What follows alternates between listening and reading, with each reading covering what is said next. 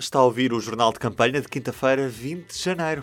Hoje, dia de sondagem Universidade Católica para o Público, RTP e Antena 1. Como estão as coisas a uma semana do final da campanha eleitoral? É o tema de hoje. Vamos ficar a saber já a seguir. E se puder dizer mais uma coisa antes desse, que faltam é. Não vale a pena fazer teatro. Olha, estou Rio, por amor de Deus. Deus, pátria, família e trabalho. Para a organização do trabalho e dos trabalhadores. Agora é que vai ser. É agora a hora de salvarmos o Serviço Nacional de Então Saúde. vamos começar por colocar duas boas doses de conservadorismo. discursos populistas e incendiários, nós não damos para esse peditório. quero que Portugal chegue atrasado aos grandes debates que é feito o nosso tempo. Está a ouvir o P24 Legislativas 2022 e hoje, Filipe Torres, o que é que nos diz a mais recente, também penúltima sondagem que publicamos antes das eleições legislativas? Rui Rio, presidente do PSD, está cada vez mais próximo de António Costa, atual primeiro-ministro. Segundo os dados da Universidade Católica, para o público RTP e Antena 1, o PSD obteve uma ligeira subida nas intenções de votos. Está com 33 pontos percentuais, mais 3 do que nas últimas sondagens. E é assim o partido com a maior subida. Já o PS, de António Costa, atual primeiro-ministro, continua na frente das sondagens, com 37 pontos percentuais, menos 2 do que nos últimos dados, mas já sente a aproximação do Partido Social Democrata. Pela primeira vez numa sondagem da Universidade Católica, o melhor cenário para a direita garante uma maioria absoluta. Ainda assim, e apesar da ligeira descida do PS, a seringunça ainda é possível, e parece mesmo o cenário mais provável. O PS está entre os 99 e os 110 deputados. No melhor dos casos, o Partido Socialista precisa de seis deputados para garantir a maioria. Desta vez, ao contrário da última semana, já não é possível fazer uma eco-gerigunça, como refere Rui Tavares, um dos fundadores do LIVRE, entre o PS, o PAN e o LIVRE. Uma vez que os três partidos juntos garantem, no melhor dos casos, 114 deputados, menos dois do que é necessário. Em relação a quem dava um melhor primeiro-ministro, entre o atual secretário do PS, António Costa, e o presidente do PSD, Rui Rio, metade das pessoas considera que o atual primeiro-ministro é a melhor pessoa para o cargo. 35% das pessoas acham que o Rui Rio é o político indicado para assumir a liderança, mais 10 pontos percentuais do que na última semana. Os restantes 15% das pessoas não responderam ou não quiseram escolher. Sobre os restantes partidos, destaque para a luta pelo terceiro lugar. Depois do empate entre o Chega e o Bloco de Esquerda, na sondagem da última quinta-feira, o partido liderado por André Ventura continua com 6 pontos percentuais. Mas aproveita a descida de um ponto percentual do Bloco de Esquerda para se isolar no terceiro lugar. No pior dos casos, o Chega garante 7 deputados, mais um do que na última semana. O CDS-PP pode deixar de ter qualquer assento parlamentar, no pior dos casos, e pode garantir dois deputados no melhor dos casos. Números longe dos cinco deputados que elegeram nas legislativas de 2019. Quanto ao LIVRE, consegue garantir pelo menos um deputado. No melhor dos cenários, pode vir a conseguir eleger também um representante no Distrito do Porto, a juntar a Rui Tavares em Lisboa. Quanto aos debates, de acordo com o inquérito, pouco mais de metade das pessoas inquiridas afirma que o debate apenas confirmou a intenção de voto original, mas não foi o caso de todas as pessoas. 9% ficou mais indecisa com o voto e 5 pontos percentuais decidiu mudar de voto após acompanhar os debates. Nota ainda para um número importante. Uma em cada quatro pessoas afirma que não viu quaisquer debates nem notícias que estejam relacionadas com os debates. Muito obrigado, Felipe. Por obrigação legal, aqui fica a ficha técnica desta sondagem que foi realizada entre os dias 12 e 18 de janeiro de 2022. Os inquiridos foram selecionados aleatoriamente a partir de uma lista de números de telemóvel, tendo sido obtidos 1.456 inquéritos válidos. A taxa de resposta foi de 42% e a margem de erro é de 2,6%, com um nível de confiança de 95%. Partimos então para um segmento de análise, estes dados da sondagem, com o jornalista Tomás Duarte. Viva, Tomás! Hoje, para a análise da sondagem da Universidade Católica para o Público Antena 1 e RTP, tenho comigo o diretor adjunto do Público, David Pontes. Tudo bem, David? Olá, tudo bem. O resultado desta sondagem prevê a vitória do PS, mas o PS está cada vez mais longe de atingir uma maioria absoluta. O que é que pode explicar esta aproximação entre o PS e o PSD? Não sei, isso era preciso termos um, um, de facto uma bola de cristal, mas há, de facto, esta é uma sondagem com notícia, não é uma sondagem tão igual às outras, como se calhar muitas delas têm tido mais ou menos o mesmo panorama, o que dava-nos sempre a suspeita de que no fim das eleições podemos estar com um cenário parlamentar igual àquele de onde saímos. Uh, aquilo que tu dizes é verdade, uh, mostra um PS que está mais longe da maioria absoluta, mas especialmente mostra um PSD a cerca de 4%, a 4 pontos percentuais uh, do, do, do PS, o que é o melhor resultado do PSD e, mais do que isso, na margem máxima de erro, ou seja, o melhor resultado do PSD, posto em contraponto com o pior resultado do PS, em termos de margem de erro, dá uma vitória do PSD e isso suponho eu, nos últimos tempos nunca teria acontecido. Esta é a sondagem até agora mais favorável para o PSD. Uma explicação ou várias explicações possíveis, não tenho certeza sobre elas, acho que ninguém pode, com certeza absoluta, explicar o que é que se passa na cabeça de cada eleitor e já nem sequer é de eleitores, estamos a falar de pessoas que responderam a um inquérito, a um retrato neste momento. Eu diria várias coisas. Eu acho que tradicionalmente os, os portugueses têm alguma reserva eh, de, digamos, de, de, respeito por quem está no poder. E enquanto está no poder, normalmente os resultados são positivos. Quando sai para este cenário de disputa e de maior desconfronto e de confronto de ideias, eh, começa-se a deslaçar um bocadinho esta ideia e esta fixação eh, que normalmente algum movimento pouco tradicional e pouco de oscilação, de algum respeito por quem está no poder. Depois, obviamente, podemos perguntar duas outras coisas sobre aquilo que sei passada em campanha. A figura do Rui Rio está a passar melhor que a de António Costa, é uma questão, mas uma possibilidade. A ideia de António Costa de pedir uma maioria absoluta, de pela primeira vez ter verbalizado essa palavra, é contraproducente. Eu diria que, comparando de uma semana para a outra uh, o do público, é claramente uh, contraproducente.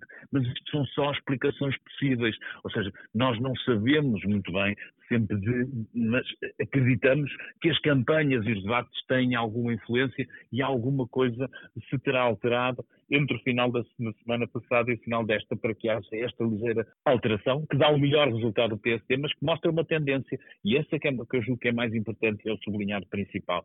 Eh, o sublinhado da tendência é uma tendência de crescimento do PSD e uma tendência de descida do PSD. Então verifica-se, claro, que o PSD de Rui Rio neste momento está com uma dinâmica crescente. A minha pergunta é se ainda há espaço para surpresas nestas eleições. Há sempre. Essa é a parte maravilhosa da democracia, a incerteza da democracia dos votos.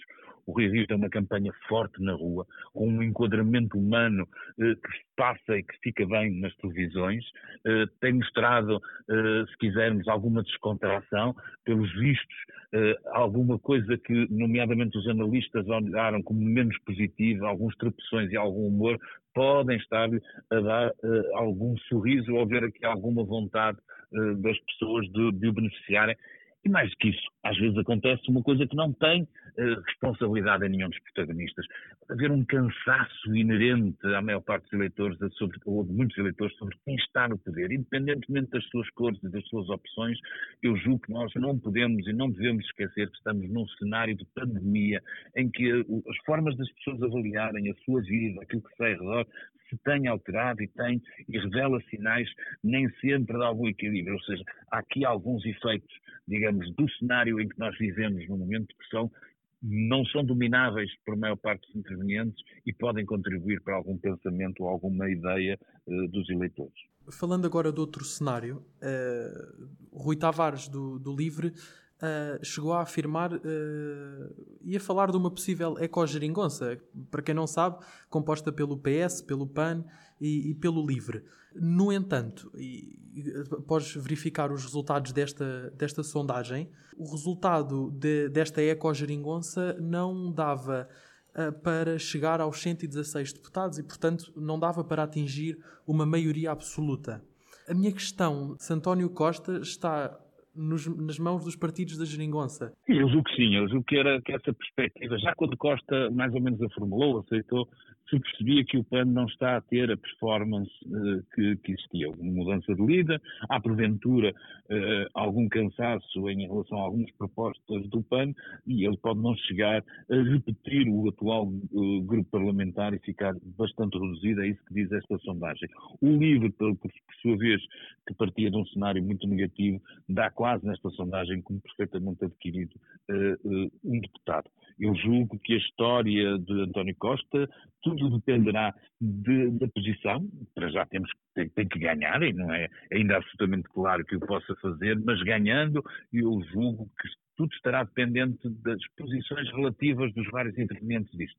Ou seja, se a esquerda for muito castigada, até pode haver hipótese de, de, de haver algum tipo de entendimento ao centro se a esquerda se mantiver mais ou menos nas, nas, nestas posições, António Costa poderá voltar a discutir com o CDU e com o Bloco. E respondendo objetivamente uh, à, à, tua questão, eu diria que nunca deixou verdadeiramente de estar, ou seja, nunca o cenário de maioria absoluta, olhando para esta sondagem, foi, era aquele que, obviamente, ele se conseguia livrar dos partidos da geringonça, e isso é que parece estar longe, e por isso voltamos à conversa, obviamente, de uma aliança à esquerda. Falando agora de um, de um cenário mais à direita, Uh, nós hoje ouvimos João Coutrinho de Figueiredo, de, candidato pela Iniciativa Liberal, a dizer que. Queria sublinhar uma coisa muito grave que foi dita neste debate e que talvez ninguém tenha reparado. E até o próprio Rui Tavares talvez não tenha reparado na gravidade do que disse. Porque a expressão foi: haverá um dia, e olhou para cima como se esse dia fosse muito longínquo, uma maioria direita tão legítima como as de esquerda. Há votos que contam, portugueses que contam menos que outros Há votos portugueses que vão para partidos que, embora legalizados, não contam menos que outros. Está a propor legalizar alguns dos partidos que aqui está ou de alguns dos partidos que aqui não está.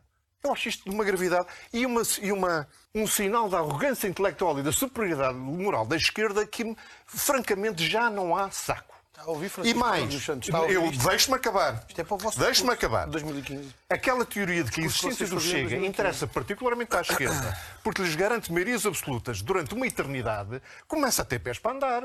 Esta afirmação de João Coutrinho de Figueiredo eh, será que acaba por, eh, por dizer que a iniciativa liberal deixa cair a linha vermelha face a um, neste caso, um possível governo de direita em que o Chega participe? É, é isso mesmo? Não, eu não diria tanto. Eu acho que há aqui uma, uma incomodidade, eh, por, por, nomeadamente, um partido como a Iniciativa Liberal, perceber que pode crescer, mas que pode ficar à porta do poder, porque tem à sua direita um, partido que não é recomendável para ninguém e que o facto da esquerda lhe estar sempre a tirar isso à cara o deixa de alguma forma irrequieto e incomodado. Eu percebo esse incómodo, acho que até, de facto, como ele sublinha, às vezes alguma prepotência da esquerda nesse tipo de julgamento, embora no caso uh, estrito do, do, do, do, Chega, eu acho que a maior parte dos impropérios, diria eu, uh, são justos e, e, e, e são aceitáveis. Uh, mas não me parece que a iniciativa liberal esteja para já disponível para, para deixar cair completamente essa linha vermelha, não deixando, de alguma forma, estar a dar aquele sinal que eu julgo que o PSD deu de maneira mais forte, que é eh, a gente pode não contar com o Chega eh, para eh, formar governo, para chegar a um acordo parlamentar, mas se os números refletirem uma maioria de direita, deixaremos nas mãos do Chega fazer o que quiser. E isso significaria que, de alguma forma, ele está a tentar encontrar um amparo moral por oposição uh, à, à, esquerda para que uma situação destas, em que não se negocia, não se faz parte do governo, mas deixa-se que aconteça, possa ter aqui uma maioria da direita que cada vez mais, como nós sabemos, pela, pelo, pelo fracionar dos votos, se tornou mais complicado de atingir, tornando-se mais fácil a da esquerda, e aí, se calhar, por isso talvez a irritação do Coutinho Figueiredo. E foi o David Pontes à conversa com o Tomás neste segmento e no retrato da campanha de hoje, vamos à boleia da caravana socialista com a jornalista Liliana Borges. Viva Liliana! Olá, Ruben. Estás a acompanhar a campanha do PS? Por onde é que anda a caravana socialista nesta quinta-feira? A quinta-feira está muito bem no Alentejo, esteve muito bem no Alentejo, com o sol radiante que António Costa fez questão de referir Uh, como quem augura um futuro com um horizonte brilhante. Andou ali por volta, uh, à, à, volta do, do, Centro Histórico de Évora, foi a primeira visita da, da manhã, início da tarde, um, com contacto com a população, com uma pequena arruada com algumas dezenas de pessoas, uh, à volta de uma centena talvez, uh, e depois durante a tarde houve uma visita uh, ao hospital, ao novo, à construção do novo hospital central de Évora e a duas empresas. Agora, enquanto falo contigo, estamos a caminho do comício que irá encerrar o dia 2, que é um comício na, em Santarém. O comício um, desta quinta-feira vai contar com a presença da ministra Alexandra Leitão. É uma das primeiras caras que nós vamos vendo do PS na campanha, porque até agora não temos visto muitas, o que é curioso porque uh, nas eleições autárquicas o PS foi justamente acusado de ter colado muito uh, as caras do governo às candidaturas socialistas pelo país. E, portanto, essa reticência em trazer as caras da primeira linha uh, de uma forma clara já pelo menos nesta fase, para a campanha, também pode significar que houve algum ajuste de estratégia face uh, às autárquicas. Uhum. Esse ajuste de estratégia poderá estar uh, relacionado com a, a quebra de, de, de, do PS nas sondagens, como mostra hoje a sondagem público a RTP Antena 1, uh, que, em que o PS e o PSD estão mais colados. Podemos dizer mesmo que o PS está a repensar a estratégia depois deste, desta aproximação perigosa do, do PSD? Eles não dizem isso de uma forma clara, mas a verdade é que se sente que que há esse receio, não fossem eh, as intervenções de António Costa direcionadas justamente contra uh, Rui Rio e contra o PSD. Apesar de, ehm, em todas as intervenções, recuperar o fantasma do Orçamento do Estado e dos, dos parceiros de esquerda que foram irresponsáveis por ter criado esta crise política, há aqui uma distinção que é, que é interessante, que é quando António Costa fala dos parceiros de esquerda, fala daquilo que eles erraram no passado. Portanto, não fecha totalmente uma porta ao futuro, porque diz que eles estiveram mal naquela situação, naquele momento. Uh, e quando critica uh, o PSD, critica para, uh, para, para, invalidar ou para, para criticar, passa a redundância, aquilo, as estratégias que o PSD tem para o futuro. Portanto, e isso pode, pode dar-nos também algumas pistas de como é que poderá ser a relação entre, entre PS e PSD pós, pós-eleições entre PS e esquerda, porque no final de, uh, depois do dia 30 haverá um resultado que nós ainda não sabemos qual é que é e, portanto, convém não fechar todas as portas totalmente. Depois há outro dado que, que é também engraçado, que, é que, está a ser diferente nestas eleições legislativas, que é nós estamos habituados a ouvir António Costa dizer muitas vezes que um, ehm, quando está na estrada é como candidato como secretário-geral do PS uh, e não como primeiro-ministro, para fazer esta distinção de uma forma clara para quem está a acompanhar uh, lá em casa, regra geral não usa uh, gravata. Aliás, muitas vezes, quando recordo o episódio nas autárquicas em que António Costa estava na, na qualidade de secretário-geral do PS uh, numa visita a uma empresa e alguém lhe faz uma pergunta relacionada com o governo e ele diz: repare, não estou a usar gravata, neste momento sou secretário-geral do PS, não sou primeiro-ministro e ele, nestas eleições, tem usado muitas vezes a gravata. Já não, nem sempre é verde, agora passou por uma gravata roxa. Portanto, e hoje, ao final do dia, ele comentou que estava uh, camuflado nesta, nesta visita, mas a verdade é que a gravata continua a respeitar. E o que é que isto quer dizer? António Costa está determinado em, em lembrar que ele ainda é primeiro-ministro e que está no desempenho desse cargo há seis anos e quer passar a imagem uh, de que é a pessoa mais competente para, para, para continuar no cargo. E, portanto, aí vê-se que a rivalidade do PS um, é muito direta, muito direcionada a, ao PSDI. Só pode significar que um, há algum receio, não só de não conseguir a maioria absoluta, como ainda que é possível perder as eleições. Liliana, boa viagem até Santarém. Continua a acompanhar a campanha do PS, que continuamos a acompanhar-te e a ler-te na edição impressa do Público e também no Ao Minuto, sempre em público.pt. Obrigada e até breve. Para este sábado está já prometido trunfo Pedro Nuno Santos junta-se à campanha e cá estaremos para contar. Nas restantes caravanas, hoje foi dia do comboio. João Oliveira, da CDU, disse na Marinha Grande que há um acordo tácito entre PSD e PS para que se abra um novo ciclo de governos de rotativismo. Hoje andou pela linha do Oeste. PAN na linha do Alentejo, foi a Beja defender o aeroporto como solução para Lisboa, mas em Beja ouviu insultos de quem gosta da tauromaquia. Já o Bloco de Esquerda andou na linha do Algarve e diz que Costa faz mal ao queimar as pontes que tem à volta.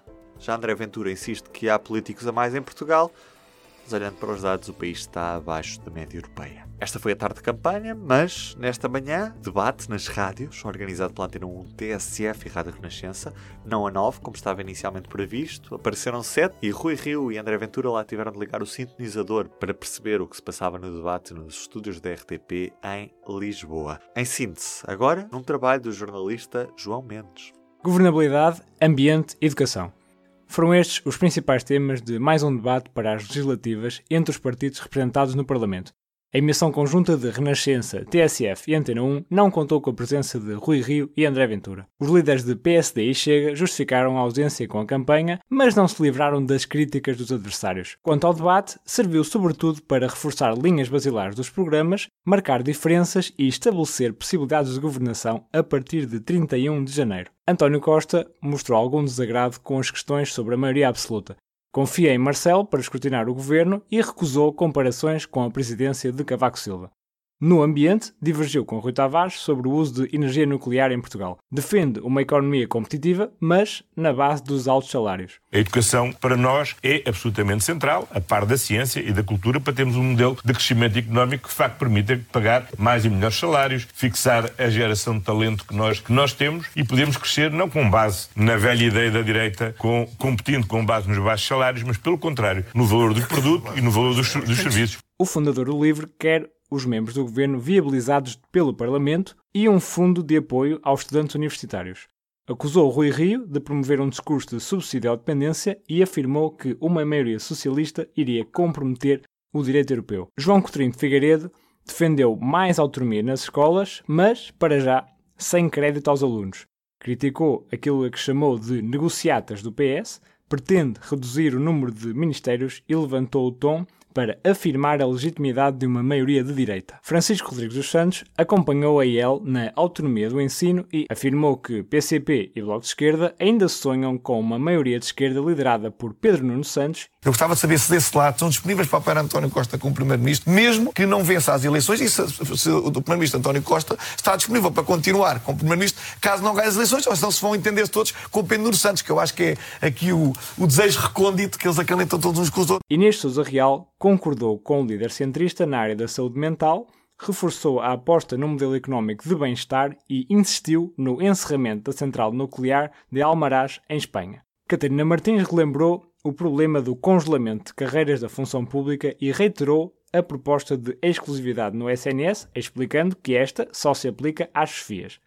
Pretende reforçar a estabilidade das pensões e mudar o paradigma com 10% do PIB destinado às áreas de investigação, educação, e cultura. Propomos que há um regime facultativo de exclusividade e que nos cargos de chefia esse regime seja obrigatório. Porque não é possível alguém estar a organizar um serviço, o Serviço Nacional de Saúde, ao mesmo tempo que está a trabalhar no hospital privado. João Oliveira, em substituição de Jerónimo de Souza, acompanhou o líder bloquista na prioridade aos salários e às pensões. Acusou o PS de ter histórico em se fechar sobre si mesmo e, no tema da valorização das carreiras, destacou o papel dos investigadores e a precariedade a que estão sujeitos. Falem com cada um daqueles investigadores que estiveram na primeira linha do, da resposta à situação da epidemia e perguntem-lhes em que situação está a carreira deles. Perguntem-lhes quais são as perspectivas de progressão na carreira. Perguntem-lhes quais são as condições que eles têm para verdadeiramente se sentirem estimulados a desenvolver o trabalho científico que desenvolvem e, e que foi imprescindível para a resposta a esta epidemia. Este foi o último debate entre os partidos com assento parlamentar.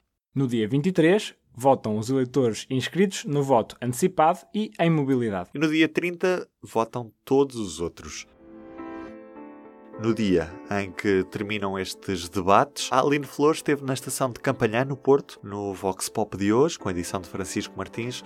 Percebemos se os portugueses estiveram atentos ao que se passou nesta autêntica maratona. Acompanhou os debates na televisão ou na rádio? Sim, e achou-os esclarecedores? Sim, acho que foram bastante esclarecedores do, dos partidos todos. Chegou a assistir aos debates na televisão? Não, não, não, não, não passo bola muito a isso. Sim, principalmente os da Iniciativa Liberal, que é o partido que neste momento também vai mais de encontro com, a, com as minhas ideias também. Não, por acaso não tenho assistido a nada que tenha dado sobre as eleições. Costumas ir votar ou, ou... Sim, sim, vou votar, mas voto basicamente o que a minha família acha melhor para votar. E já decidiram? Não, acho que não. Para ser sincero, acho que não. Ainda não foi acerca disso com eles. Ainda, ainda estou assim meio decidida. O que é que costuma fazer quando vai decidir em quem votar? O que é que faz para tentar decidir? Ali o, o, vejo o telejornal para ver o que, é que, o que é que eles dizem. Quando vai votar, o que é que costuma, já que não vê os debates, como é que costuma decidir Sim. em quem vai votar? Não, eu, eu sei quem é que vou votar. Vou votar no mesmo que lá estava. É isso, é, é igual.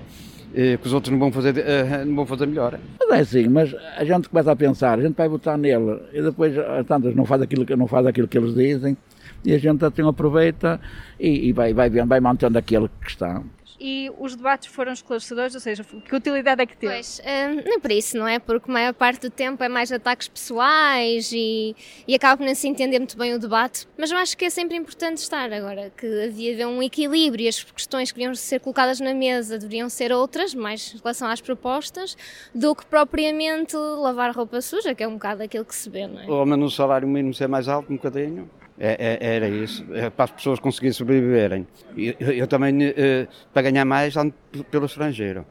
Aqui não, não, não também não, não dá para, para, para, viver. As casas, eu acho que os preços das casas, simplesmente para os jovens que queiram ir para algum lado, viver com os estudos e tudo, acho que os preços são muito elevados. Acho que havia de ter um salário bom. Ao nível dos outros países, por exemplo, estamos na Europeia. Se estamos na Europeia, porquê é que nós temos que ser menos que os outros? Está a apanhar o comboio para ir para onde? Uh, para Foscoa.